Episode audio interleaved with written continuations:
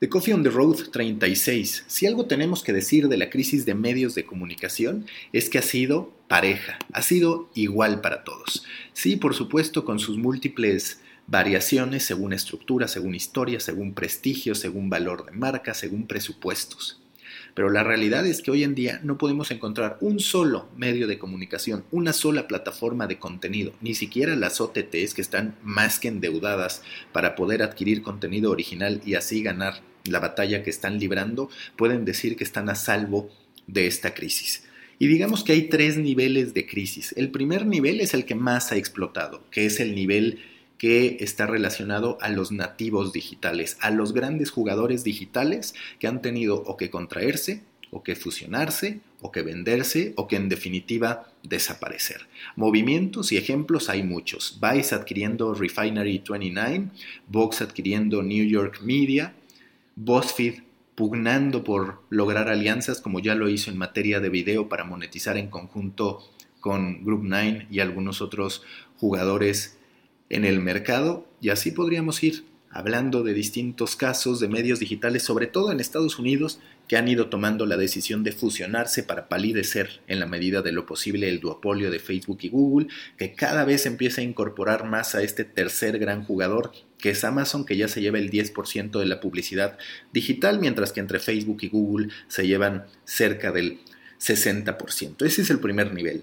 El segundo nivel es el de los medios tradicionales, el de los legacy media, que están pasando por una gran crisis. Y cuando hablo de los legacy media, también sobran los ejemplos. Tenemos a un grupo Reforma que está debilitando hasta prácticamente desaparecer sus operaciones regionales en torno al norte y al mural, a un Televisa que recientemente hizo una serie de recortes y que no se descarta que vengan más, sobre todo ahora en el área de noticieros a un grupo imagen que sabemos lo que ocurrió con despidos para muchos injustificados hace unos cuantos meses y así podríamos ir citando ejemplo tras ejemplo. Y vamos al tercer nivel, que son las marcas afectadas también en la generación de contenidos. Y no cualquier marca, esta vez estoy hablando de la marca que para mí es la más respetada, la más admirada en materia de generación de content marketing, Red Bull. ¿Qué ha pasado con Red Bull? Que anuncia, o más que anunciar, decide el cierre de la revista impresa que tenía en México, Red Bulletin. ¿Y por qué se da ese cierre? Principalmente por dos factores. Uno, que sí tiene directamente que ver con la plataforma, es decir, con el medio de comunicación, que es la venta de publicidad.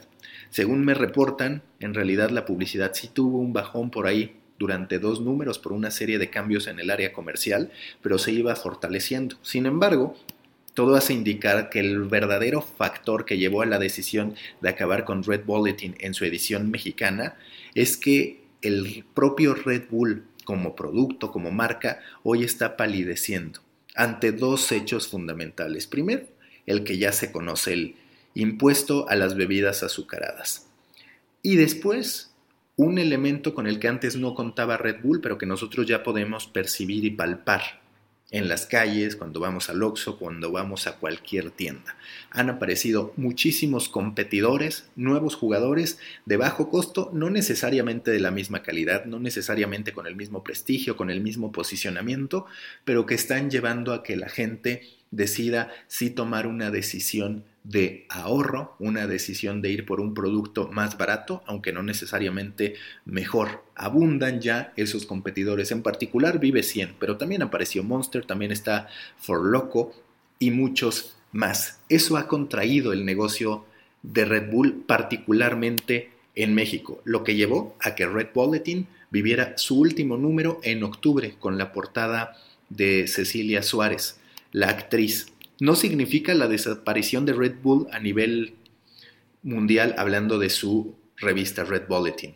Mantiene sus ediciones en Alemania, en Austria, en Estados Unidos, en Francia, en Gran Bretaña y en Suiza. Lo que sí podemos decir tristemente es que la revista de Red Bull ha dejado de hablar español, no va más. Y por supuesto que con esa decisión una serie de personas, cerca de 10 personas, incluyendo los más altos puestos como director editorial, editora, editor adjunto y demás, terminaron perdiendo su trabajo, además de una serie de colaboradores, por lo que tenemos que sumar a la ya de por sí muy alta cantidad de personas que se han quedado sin empleo a lo largo del 2019. No significa que Red Bull esté en una crisis profunda, cuando menos no por ahora. Recordemos también que en materia de generación de contenido tienen mucho más que una revista. Ellos son los grandes referentes del content marketing con la creación de Red Bull Media House. Ellos invierten en equipos de fútbol, en escuderías, en deportes extremos y tienen también una gran insignia a la que muchas veces no le hemos hecho caso en la escena mainstream, pero es ya una realidad.